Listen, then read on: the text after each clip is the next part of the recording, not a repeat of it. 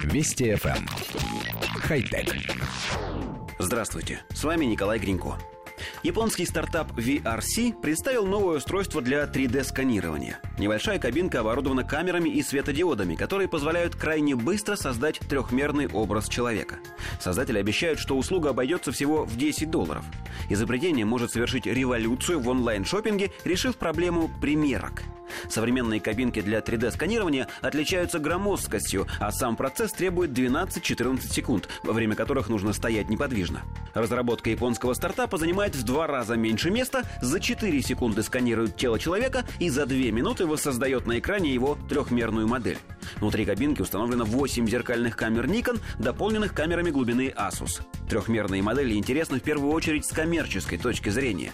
Если 3D-сканирование получит широкое распространение и будет стоить дешево, то кабинки для создания цифровой копии будут встречаться так же часто, как и кабинки для мгновенных фото. Аватары в 3D смогут заметно изменить подход, например, к шопингу.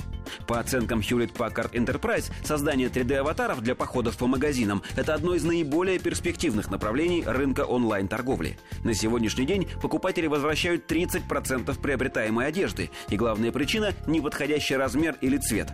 Если сократить число возвратов хотя бы на 10%, то можно будет увеличить объемы онлайн-продаж на 36 миллиардов долларов.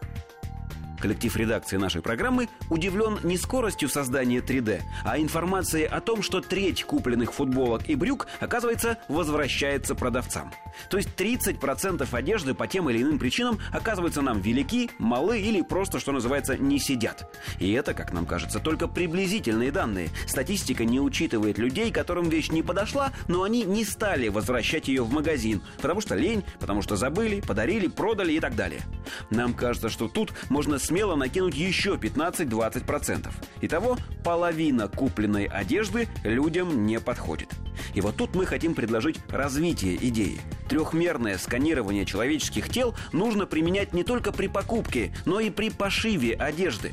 Вспомните, большинство рубашек и маек отлично смотрятся на манекенах, которые вообще ничем не напоминают нормальную человеческую фигуру. А стоит примерить эту одежду на себя, тут жмет, тут широко, тут топорщится, здесь длинновато, а здесь наоборот.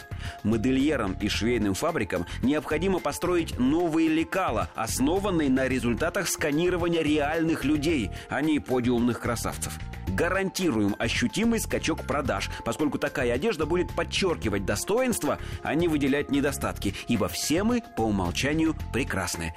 Хотя... Вести FM. Эм. Хай-тек.